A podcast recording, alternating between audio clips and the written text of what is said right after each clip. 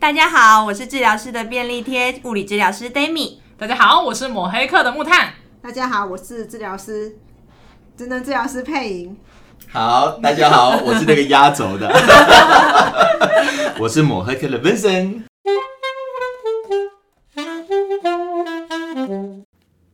欢迎收听治疗师的便利贴，在这里我们会用治疗师的观点，跟你聊聊我们关心的日常大小事。与您分享我们的心得或发现。如果父母亲在孩子刚出生的时候，你就知道你孩子有一些视力的状况，如何协助孩子去处理一些生活的自理？嗯，因为有些父母会担心孩子往后生活自理上面是否可以独立。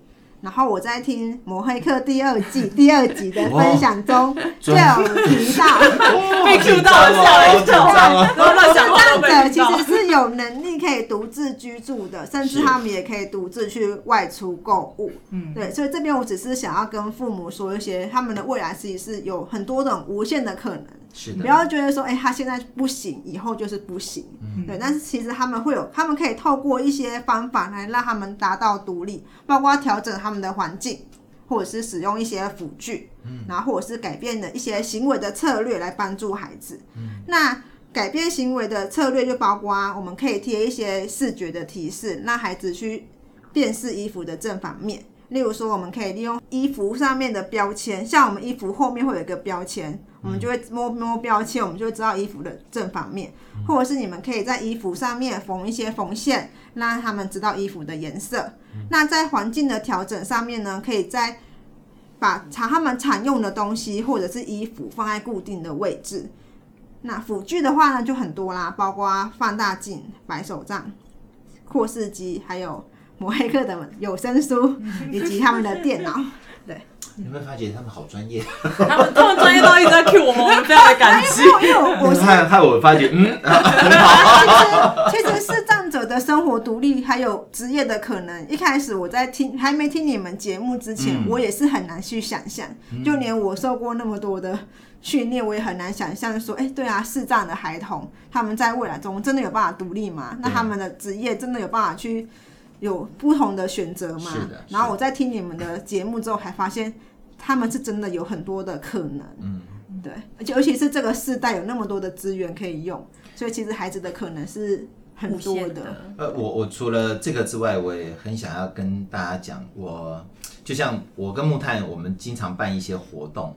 我们在办活动，我们都会真真的常常发现，就跟木炭刚刚前面讲，其实这个孩子已经很大了。他已经不能再称为孩子，对。可是你都会发觉，他的妈妈一定都会跟着他。我们会觉得啦，就是像我们在带个案的时候，第一次我们会带他从捷运站走过来，但是之后我们就会期待他可以自己过来。嗯，就是不管是用什么方法，但其实呃，全盲的孩子有的时候。就是他们其实是很 OK 的，对，但是都是都是旁边的人在那边瞎操心，说你真的可以吗？你真的可以吗？路上有这生活，你真的可以吗？其实真的没有那么严重，因为世界就是这个样子，他们总有一天还是要独立面对。对，觉得可以带家长们去看到不同的可能，因为有时候未知的恐惧。是才是是他们最害怕的东西，是应该让他们看看其他人的无限可能，因为他们已经照顾这孩子一辈子了。对啊，对。所以有时候我们都会说，我们就是一个编剧，嗯，就是会帮他们编很多不同的可能。对，当你的编的剧情越丰富越夸张，这个孩子其实是有更无限的可能性的。嗯，这也是我参与一些早疗的单位的服务的时候啊，我就有发觉，呃，他们除了服务孩子。其实还有另外一个很重要服务的对象是他们的父母，诶，除了当然教他们怎么样回家之后继续的去这个协助孩子慢慢的去做复健之外，其实我觉得其中另外一个很重要，也跟我们对视障者的服务一样的重要，就是父母亲要先学习放下。是，对，因为你父母亲不放下，其实孩子不管他多大，他要自立太难。对，所以就是我们现在在做早疗这一块的时候啊，现在很流行的就是以家庭为中心的一个服务模式，是。就是我们会把家长这个角色变得再放大一些，让爸妈懂得更多，我们说是一个家庭的赋能、家庭的充权，让他们在了解更多的情况下，他们可以看到这个孩子的可能性，或是他们不要再依赖早疗，不要每天都在跑医疗院所。其实我们我们会用，我们会去问他的日常生活，比如说他一天的作息是怎么样。然后我们就帮他规划说，哎，其实他在早上起床的时候，自己下床爬到餐桌上吃早餐，就是一个他大动作的练习。对，我们会把每一个他应该要有的练习融入在他的家庭生活中。嗯，那其实这样的效果是比我们每天在医疗院所可能做半小时、做一小时的效果是更好的。没错，没错，真的是如此。嗯嗯，父母亲是很关键的角色。没错，我们也曾经在医院里面做过一个亲子共读，然后我们把它弄在一个赖群组里面，然后家长们回去共读之后拍影片来给我们看。如果我们没有办这个活动，我们可能不知道这个爸爸就是读那些文字，读一句叫儿子念一句，读一句儿子再念一句。对，当我们就是想要把这个。家庭的功能在提升的时候，我们去看他们家庭的生活是怎么样子的。哦，我们发现其实有很多可以改变的地方。对，对，那其实爸爸可以做得更好，而且爸爸一有进步，他整个成就感就上来了。对，对，然后他就会为他儿子做更多。是，那我们在外面看到他在。早聊的等待的时候，他不再是划手机给孩子看呐、啊，看你，他就开始在教他一些东西了。对啊，对啊，哦、所以其实家长可以做的是很多的，只是他们可能还不知道或还没发现。嗯，对啊，没错没错，好赞好赞，还好有有像你们这样子的。对啊，否则一些家长都唔在。其实很多家长是不知道，但家长的角色真的很关键。没错，因为陪着孩子时间最长的是他们啊。对啊，而且我觉得有一个优点就是你。陪着孩子去做一些活动之后，你才会发现啊，原来他会，对，对他认清他的能力了，没错，对，他就不会。平常在我旁边都装的，对，原来他可以自己回去好好讨论一下，对，就比较不会有那种带着老婴儿啊，整天带着这样子的感觉，是，是，没错，没错，确实是这样子，对。那刚才有说，因为其实现在有很多外部的资源都可以去连接，可以去寻求。嗯、是。那想要问木炭跟阿贝。啊，阿贝，然后被 Q 到了。阿贝真要偷喝水。对。我都没有揭穿你，揭穿我。技巧好，好，嗯。还哎，是是，请问什么问题？对对对对。这些孩子要如何去寻求资源呢？哦，其实应该这么说，当然零到六岁一定是有早疗单位嘛。那呃，六岁以后，呃，我们相信，呃，我们以我们的教育体系，那个那个不是我们的专业，我们也不，我们也不能这个讲得太大声啊。那不过，呃，目前，呃，政府的这个依照那个生葬法啊，其实每一个县市它都有所谓的市生重的单位啊，就是市障生活重建的一个单位。那每一个县市都有，那当然有的可能就是由各县市政府自办。那他们也有委委外啊，那不管他是委托哪个单位办理，其实呃有需要的都是可以去那样子的单位去寻求协助。那他们的协助的方式，其实就是在协助你怎么样让你的生活自立。那他的里面的教的东西很多哦，包罗万象，因为要生活自立，就是食衣住行娱乐，通通都要学啊。可是呃，我们实在不能够这个对这个要求太高，因为他不可能。呃，在这么短短的时间里面，就能够让一个视障的朋友，他就可以生活自理了，哦，所以，呃，连接到你们刚刚讲的，在早疗的阶段，需要呃他的亲属、父母亲要介入，其实也是一样，生活自立也是非常需要他的家人要在旁边，要能够，要能够让他在家里就能够自立了，嗯，自立的第一个重要就是一定要父母亲要先放手。之前我们有访问过那个出去啊，然后家长都不让他出门，对，然后最后老师沟通到最后说，你在后面偷看，就是 你无论如何你都要，因为其实孩子也很想出去，孩子也很想试试看，但是通常碰到的状况都是旁边的人太紧张，对，那。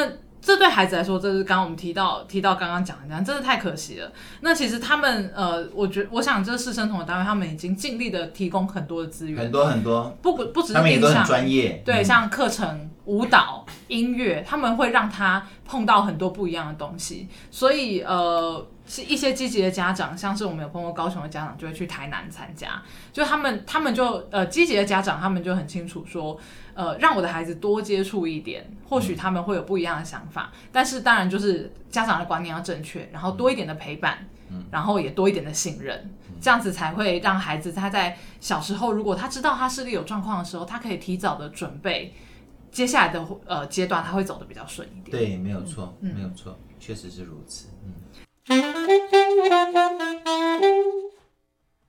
其实就很像佩影一直很想强调的关于职能边缘化这件事，职、哦、能治疗师都很在乎，对不对？是对。那可以跟我们聊聊什么叫职能边缘化？嗯嗯，作为边缘人，我不知道。视障的朋友，或者是视障朋友的家属。他们当然都会因为是视障的孩童或者是。成人没办法做出一些符合社会期待的独立性生活，他会认为说，你眼睛看不到啊，你就没有办法去外出啊，嗯、你就是用白手杖走路怎么安全啊？危险，啊，小心。啊，看不到就是要被照顾啊，嗯、等等的，所以他们就会认为说，他们就是要被照顾，没办法胜任某些工作，是。认为说你就看不到，你怎么打电脑？你就看不到你怎么去画画，嗯、对，嗯、所以就会让他们没办法去自由的参与他们的想做的事情。嗯，那这些社会的期待就包括我们一般人对于视障者的职业的误解，嗯、例如说我们看到视障者就觉得啊，以后叫他按摩，对，对他以后就只能从事按摩，那他以后外出就是要有人陪啊，就是他去自己搭公车危险啊，要有人陪啊，认为他们看不到走在路上是很危险的。嗯，那因为他们没有办法用我们。觉得正常人用的方式去生活，嗯、或者是明眼人用的方式去生活，而使他们的各种活动受到了一些限制。对，好有同感哦，超有同感，因为这其实也就是我们一直在努力去做，也在倡议的一件事情。是，其实他们只是做事情的用的感官跟我们不一样而已。嗯，对。对你木炭，你有没有记得？其实我们不管访问哪一位来宾，嗯，他都经常强调，尤其是。呃，我们之前我们自己的不能讲老伙伴了哈，就是我们讲以前工作的伙伴刘宁，对不对？他就曾经有讲过啊，其实每一个摄像者他都是特别的，嗯，他都是 unique，他都是独立的，呃，他们都有机会可以学到更多他自己喜欢想做的，嗯，啊，为什么只能让他去做按摩呢？对。对不对？他从小学，你看我们投注了多少的时间在他的学习上面？就像我们刚刚讲，从早疗的阶段到特殊教育的阶段，投注这么多时间，让他这么努力去学，就是学学学到为什么到最后面他只有一个选择？其实按摩他也是很好职业，只是为什么他的职业只有一种选择？对，木炭你觉得嘞？嗯，像呃，我们之前就服务过一个个案，那其实基本上先天全盲的孩子，就是说他其实很早他视力视力的状况可能是不可逆的，就是当家长他们比较认知到这样状况，愿意栽培他的时候，他通常可以读到蛮高的学历的。嗯，那我们一直相信说，让孩子读到更高的学历，他对他的职业的选择可能性是更多的。可是他就是这这一位个案，他可能学到硕士之后，他工作的选择很少，就是。大家的不信任，大众的不信任，呃、嗯，大大部分的人都会第一个想法就是你来工作很危险。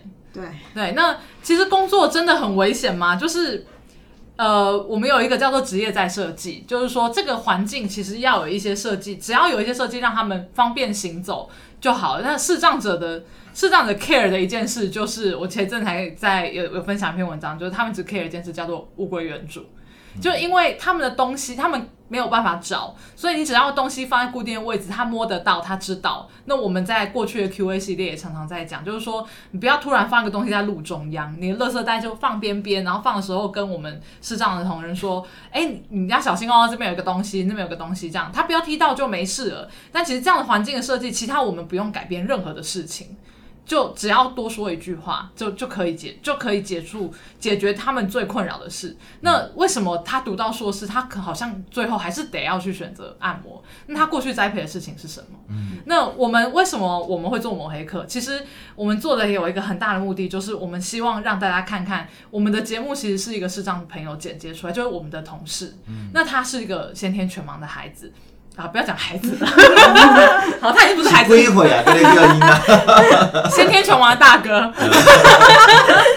然后呢，他他其实呃，我们的音档就是交给他，那所有的配乐的想法，他跟我们讨论之后，他就自己去发想。那他做了很多的创意。这些东西都是我们都是 surprise 的，因为我们都很期待，所以我们都会不不听，我们都让他做，做完之后我们就上传之后再自己听，剪出来品质超好的啊！对啊，他他其实很有 sense，对，他就平常会自己去听呃，就就 YouTube 啊，然后他知道 podcast 也会去听，然后他会有一些很不一样的构想，他常常就会说，哎，我想要放飞自我，他做出来的东西，如果我们不说，谁知道是视障者做的？其实我们今天到有声书学会。我们看到的工作环境就跟一般的办公室没有什么两样啊。没错，对啊，没错，这就是这就是我们一直很想证明的事情，就是说他们真的不能做吗？还是我们不给他做？但其实呃，很多人认为的麻烦，对，说真的都只是举手之劳。嗯、我们并没有因为这样而牺牲了什么，反而其实这样子做换来是更整齐的环境。其实我刚刚讲的职能边缘化，你会发现造成。为什么会让他们边缘化，并不是他们的疾病本身，或者是他们的身体状况的本身，而是我们社会对他们的期待，呃，让他们边缘化了。没错。我我有时候也发觉哦，呃，当然我我们想，因为我们这个是个很专业的节目，因为我们今天面对两位非常专业的人士，所以我我们要讲一下，不是专业的话，您对着麦克风，不要对着我。哦，好，它不叫职业在设计。它叫职务在设计，啊、我要被纠正了，对不起，是我打错了。啊，那呃，像我，我们学会就是一个一直努力的去证明这件事情。呃，我们有这个视障的朋友来做社工，我们有视障的朋友来做我们这种后置的工程师。工程师，嗯、我们的环境也就像两位啊、呃，我们治疗师来看的，我们就跟一般环境没有什么两样。我们跟这一些视障朋友一起共事的经验告诉我们，你只要把他的职务做一些设计，他们一样可以发挥他自己本身的专业啊！哦，你你我们既然培养了他们这么多的专业，不不管他对什么东西有兴趣，为什么不能让他们好好的去发挥呢？嗯，好，为什么一定要让他边缘化呢？好，我们继续努力。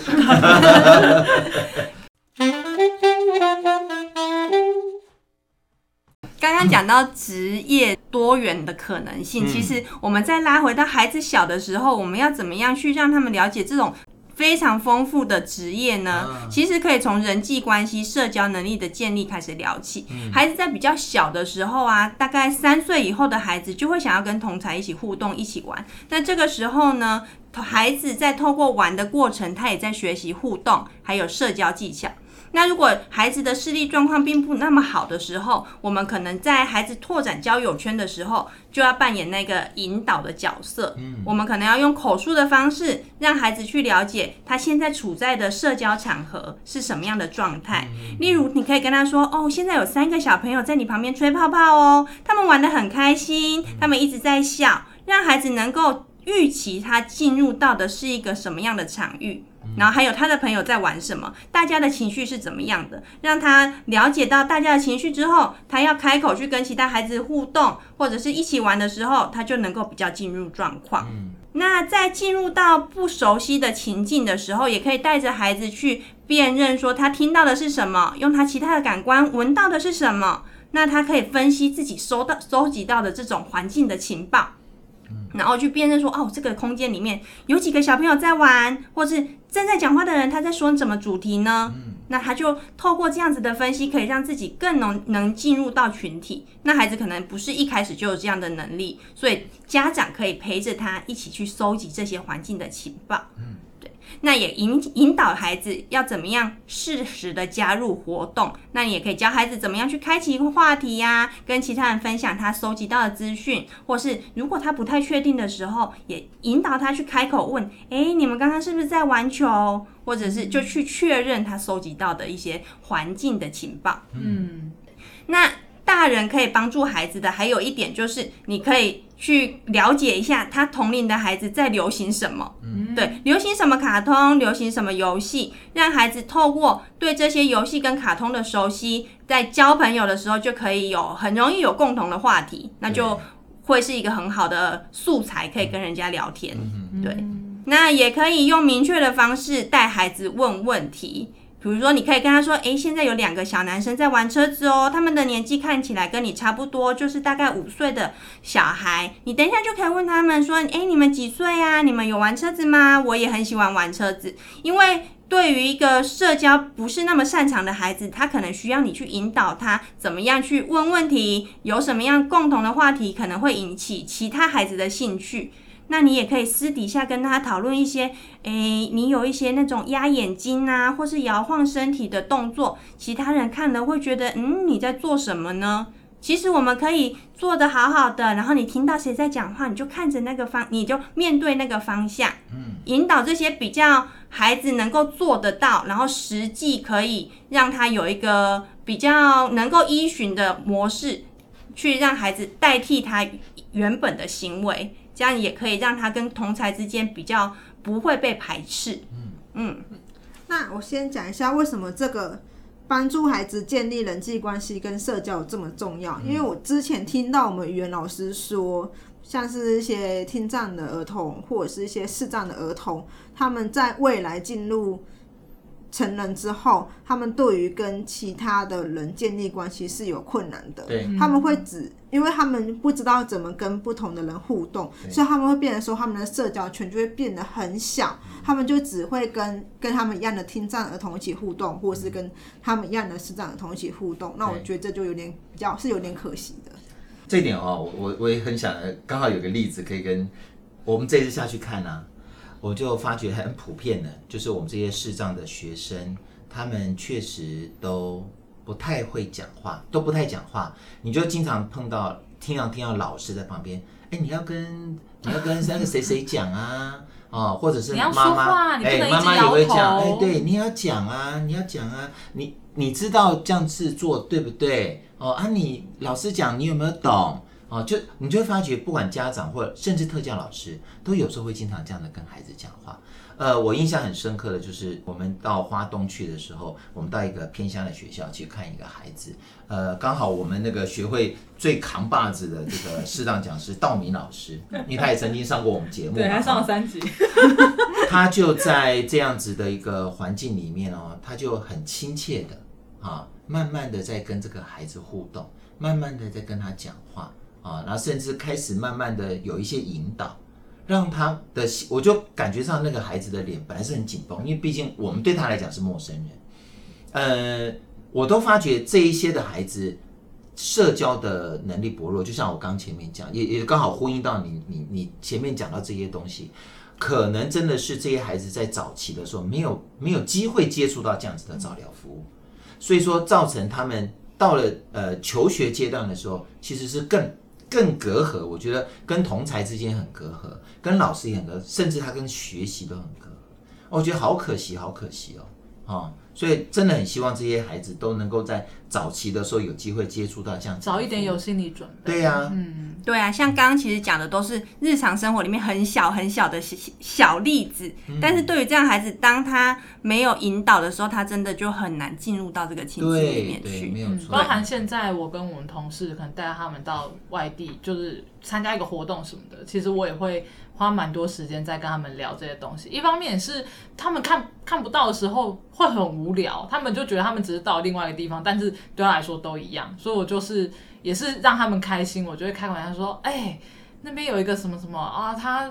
穿的很辣，那那这个时候我的同事不知道怎么笑得很开心。的，那我就觉得这是一种呃，我会告诉他们说哦，这边的环境怎么样哦，我跟你讲，他在放一个很嗨的音乐，那他们比较能够参与我们快乐的事情。其实快乐性分享是真的是很是会让大家都会彼此都有一些互动，而且这是一个很好的回忆。所以呃，如果说孩子他可以小小时候就有这样的心理准备，他可以比较自己去融入的时候，其实他会很快的跟跟人家共享。愉快的回忆。对，嗯，还有就是培养兴趣或者是一些运动习惯。那你可以去引导孩子啊，去想一想他最近有兴趣的是什么，他想要学的是什么，或者是他好奇呀，他对什么事比较好奇，就可以带领他去对他有兴趣的领域去探索更多。孩子喜欢唱歌、听故事，还是有的孩子喜欢组装啊、积木的堆叠啊、拆解啊。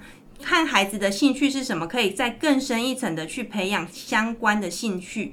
那或者是根根据孩子的特质，例如有些孩子他可能比较内向，那他其实这样子就更需要去接触一些群体，让他有机会去跟其他人互动。或者是觉得孩子就是肌肉比较没有力气，耐力比较差，那你可能就要帮他培养一些运动习惯。那其实培养兴趣或者是运动，也许在未来就业的考量的时候。也会是一个他另外的选择。嗯、那其实这也是一个超前部署啊，从小时候，对啊，从小时候就开始培养，嗯、对。好赞哦。那我在看一些国外的资料的时候，其实他们很强调让孩子了解各种职业的可能性。嗯、对，例如从爸爸妈妈的职业开始聊起。那爸爸妈妈在做什么工作？那这个工作的细节是什么？比如说，我上班要穿制服吗？跟孩子去说一说，我上班的时候大概是什么流程啊？我需要做什么工作？那我有没有主管呢？还是我有跟其他同事有什么样的互动？让孩子。虽然看不到，但是他可以听你说，去了解各种工作场域的情境。那爸爸妈妈聊完，聊一聊家族成员，聊一聊社区里面有什么商店呐，有什么宠物店呐，加油站，每一种的行业，在日常生活中带着孩子去认识，也可以跟孩子玩一些职业角色的扮演，因为孩子都喜欢扮家家酒。嗯、那这个时候跟孩子带入一些职业的概念，那他可以进入到各行各业的情境里面。其实学龄前的孩子喜欢这个游戏，那在这个游戏里面，让他去了解职业是什么样的状况，然后有各种不一样的可能性。那如果你的工作场所允许的话，或是公司家庭日，也可以实际带着孩子去走一遭，进入到那个情境去。那其实为了就是在他将来就业的时候，他不再是那么局限，他知道有各种可能性，他不会很直观的就想我以后只能从事某几种行业。嗯。对，我觉得这也是提到很多，就是提醒很多家长不要马上就预设，呃，反正他未来你你知道这干嘛，反正你未来也做不了。对。那其实我们这次出去其实有聊到一个很无聊的事情，就是哪天我朋友就说哪天会不会有视障计程车司机？但是那个时候阿北就说有可能啊，以后自动驾驶搞不好就真的有啦。对啊，对，其实过去呃现在可以用电脑做这些事情，或许过去。都没有人想象过，但是现在有视障工程师，有视障音乐剪接，对对啊，其实你永远都不知道未来会发生什么事。我在看国外的资料的时候，他们在建立这些情境啊，或者是带孩子去熟悉的时候，他们用了一个字是 exposing，那我就觉得哎，蛮有趣的，因为它就是一个把它融入在日常生活中，孩子就是沉浸在那样的环境里面，每天接收到的就是这么多元的知识啊，或者是。话题的时候，他就可以建立一个比较多元的观点。对，我总之就是要让孩子充满了无限的可能。对，哎，那所以我，我我真的觉得这个除了是对我们这些孩子之外，呃，我们还是要像两位讲的一样，我们要真的要好好的去鼓励我们这些家长。嗯嗯嗯，要自己的想象也不要有太多限制。对，如果因为你的孩子是视障。你也的你的想象也开始哦，跟着社会的一些规范讲说哦，他好像只能做什么，嗯、那这些孩子的可能性就完全被你压缩了，对，多可惜呢，对，对不对？那刚才 Demi 就有提到说，有些孩子会有一些眨眼或者是拍手的情形，嘿。那我来帮他们解释一下。就是有时候你会看到一些视障的孩子，他们可能会出现一些重复性的行为，例如说拍手或者是摇晃身体。那这有。有几种假说，他们有有一种假说是认为这些行为可能是为了代偿他们视觉的丧失所出现的一些感觉寻求的行为，因为他们缺少了一些视来自视觉的刺激，但是他们也要满足他们的感官需求啊，所以他们就会透过其他的感官去满足他们的需求，包括摇晃的身摇晃身体，或者是拍手，或者是眨眼睛。那另外一种说法是因为他们看不到，所以他们就会限制了。他们的一些动作跟行为，所以他们只能透过这些重复性的行为去满足他们想要去动的需求。嗯，对，因为我有些家长可能会误解，觉得他们就是调皮。嗯嗯，嗯对，嗯、就是说你干嘛不做好，干嘛摇晃，真的很奇怪。嗯、但是其实这也是他们想要满足他们的感觉的一些方式。对，那很多人都会觉得说，哎，视障的孩子是不是？就是其他感觉会特别厉害。但是其实视障的孩子也会有一些些感觉敏感的问题。嗯，那有些孩子因为看不到物品或者是人，所以他们会对触觉会比较敏感的，甚至是你他常常会被你们突如其来的拍打吓到。所以你们就是在跟孩子讲话的时候，或者是你在叫他们的时候，就尽量避免轻拍，因为他们看不到的情况下，突然有一个。触觉的刺激，他们真的会被吓到。是，所以我们会建议说，哎、欸，你在教孩子之前，你可以先口头知会他，哎、欸，说，例如说，哎、欸，某某某，如果就是我们要带你去某个某一个地方，然后你再牵他的手，我不要突然去牵他。那那然后你们在就是我们在跟他们互动的时候，比起轻拍，一个比较坚定的拍，对于他们来说是比较好的。嗯嗯，对，就是例如说你要拍他肩膀，就是就是用力的按压他的肩膀，他会比较、嗯、觉得比较舒服一点点。嗯。如果你发现你的孩子他真的有一些感觉敏感的问题的话，我们也可以透过一些活动来提升他们对于触觉的调节，包括减敏感或者是提升他们的敏感度。例如说，让他们去探索，去玩不同材质的玩具，让他们去玩沙、玩米、玩粘土、玩颜料等等。对于他们的一些触觉的感官都有一些刺激，嗯、那也可以透过一些震动或者是本体觉的输入来降低他们对于触觉的敏感。嗯、例如说，我们在拥抱孩子的时候，我们可以抱紧一点。嗯、然后有些孩子会有一些口腔敏感的话，我们就可以用电动牙刷。哦，我在夜配吗？欢迎，欢迎电动牙刷置入，赶快，可以先找那个治疗师的便利对，进来进来，可以啊。我们也蛮鼓励大家可以让孩子们去探索不同的感觉，包括听觉、前庭觉跟本体觉，可以带他们去听听看日常生活中的一些声音，包括车子开过去的声音，或者是一些电器的声音。然后让他们去滑草，让他们去玩溜滑梯，或者是提供一些本体的挑战。那这些感觉刺激呢，都可以帮助他们建立他们的一些双侧的协调，还有身体的图像跟自我调节，还有了解空间关系，尤其是平衡。因为我们知道平衡是视觉、本体觉跟前庭觉。调节而成的，所以当孩子视觉被剥夺的时候，他们其实在平衡的部分通常都会遇到一些困难。所以我们可以透过提升其他两种感觉来改善他们的平衡能力。嗯，好赞哦，专业。对，还是那句话，专业。我们到底平常是 怎样？你平常到底怎样？我觉得其他感觉。除了视觉以外的其他感觉的建立，也是他们容易忽略的啊，因为他们可能就觉得啊，视觉不好，那我就是加强加强视力。哦，对对对，这这确确确实是我们经常看到。目前我们到各个学校去看到的，呃，老师他们怎么样去教导这些低视能的孩子，就是用这种模式，就是用他目前的视力善用。啊，所以他们就会用扩视机给他们啦、放大镜啊，然后把那个教本有没有？哦，好大好大，我总觉得，嗯，这个好像不是。呃，其实为什么我们会一直很一直要告诉家长说，我们可以选择用别的方式，是因为我们知道目前至少我们手边申请的孩子，他们视力都在退化。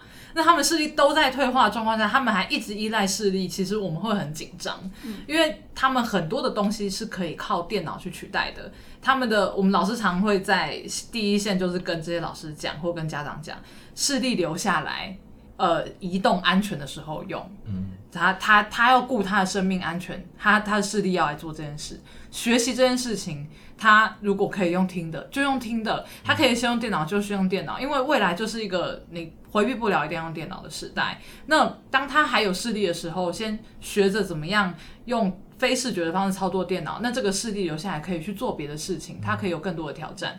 而我我们像我们现在呃办公室的同事，就是我们的社工，他就是两边切换运用的很好。因为呃他的他的视力状况，因为他是青光眼，所以当今天什么案子比较多、记录比较多的时候，其实他很容易疲倦。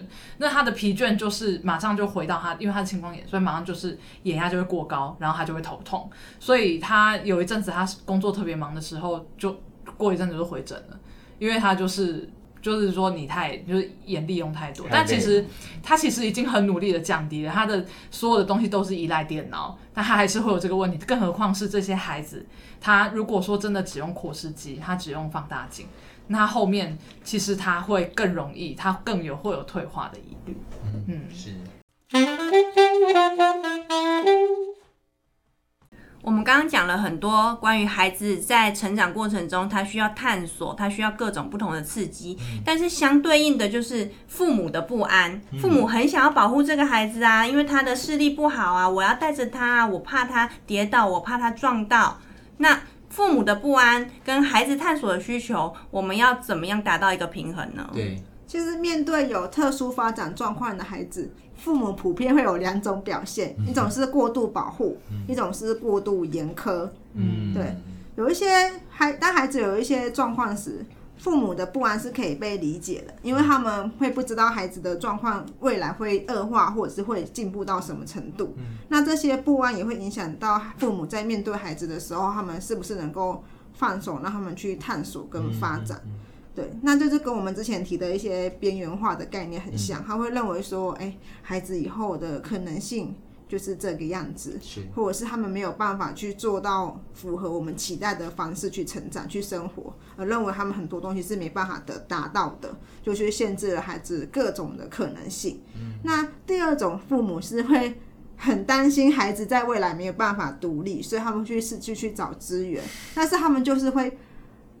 放大了孩子的一些障碍，他们会把所有的时间跟精力放在孩子处理孩子的问题上面，嗯、然后他们会帮他们排了满满的疗愈课，嗯、或者是帮他们排排排了满满的训练课程，然后让孩子很累，父母也很累，嗯、然后让他搞搞得大家都没有时间去做他们自己想做的事，嗯、或者是也会让孩子没有时间去做他自己想做的事，甚至是游戏。嗯、那我觉得这也都是蛮可惜的。对啊，所以。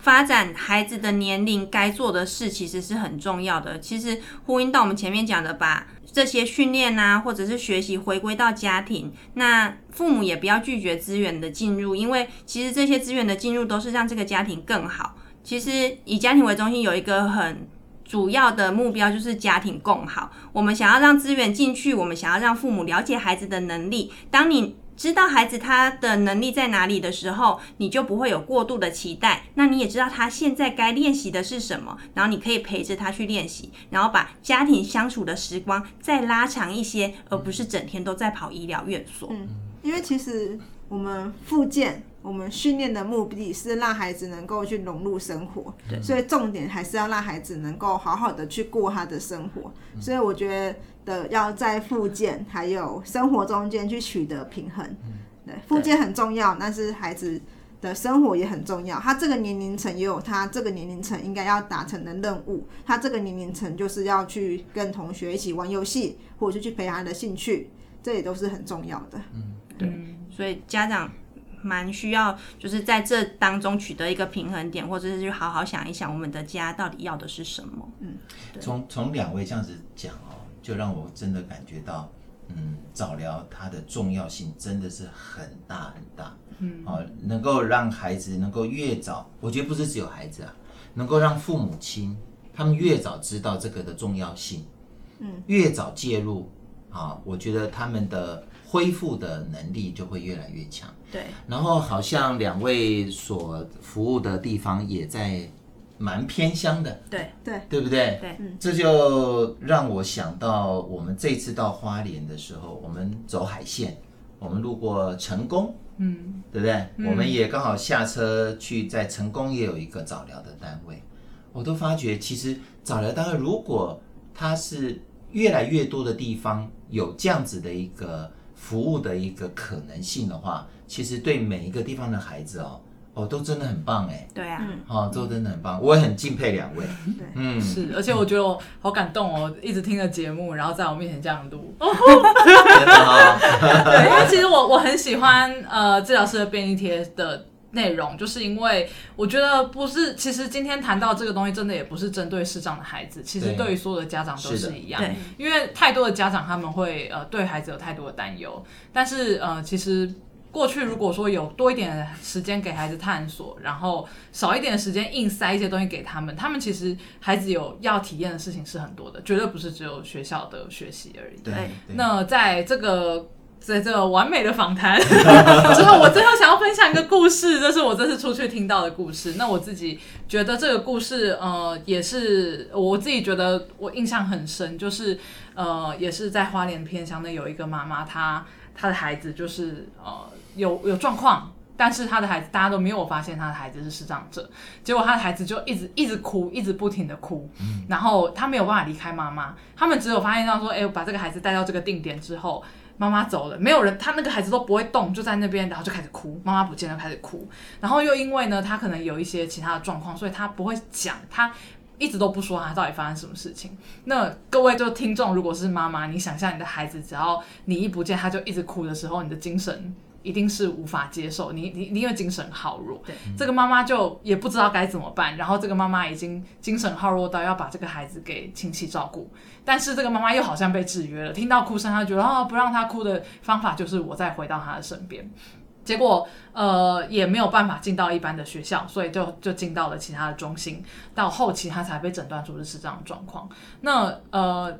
这个时候早疗他早疗单位就进来，那早疗单位进来就是当然是要安排一些安排很多的资源给他，但是其实妈妈她她是有点抗拒的，妈妈又会觉得啊孩子不知道应该孩子有光觉应该视力是没有问题的吧，应该治疗也可以，就我妈妈也没有没有办法好好接受孩子的状况去面对服务接受服务这样子，但其实早疗协会他们也是非常的努力，嗯、他们因为他们。他们刻意挑了许多偏向设立中心，是因为他们知道需要。那他们也会只要只要呃家长愿意，其实这些协会可以怎么在宅服务啊，提供交通啊，帮你接送啊，甚至于他们还提供给家长一些心理辅导跟喘息服务，其实他们都愿意给。但是当这个妈妈她没有办法接受的时候，这些服务就永远都进不去了。对，所以这也是呃回归到最前面，为什么我们想做这个节目？其实我们是很想要让家长知道。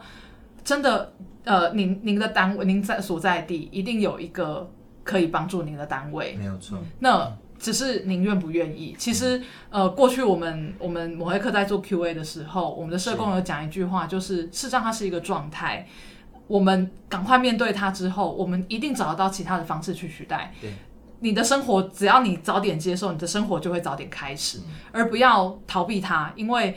逃避他后面的路并不会比较顺畅，而当你面对他的时候，其实很多人都会愿意帮你。这也是呃非常谢谢大家，就是也是很谢谢 Demi 跟佩莹来，也谢谢大家收听到现在，因为这真的是我们一直很想很想让家长知道，也是这一次我们出来呃一直一直在规划要做这一集最大的心愿，这样子。真的讲的太好了，这也是我们很想分享给家长的，就不限障别，只要是你的孩子。其实他就是你的孩子，你们的日常生活应该要有的相处都不应该要被其他的事物去替代掉。嗯，对对，陪伴孩子一起成长，我想，呃，对孩子的发展来说，其实是也占了很大的一部分。而且，其实这个时光不会一直停留在那里啊。对，孩子会一直长大。对 对啊，没错。不在这个该陪伴他们的阶段，好好的陪陪他们。没错，能够拥抱他们的阶段，好好的拥抱他们，对不对？刚刚刚刚那个佩影有讲，抱紧一点。对，没错。好，那谢谢，谢谢，谢谢两位，然后谢谢阿贝，现在留下来陪我们。今天很开心，今天非常的开心，谢谢。两个节目的合作，好赞，谢谢，谢谢，拜拜，拜拜。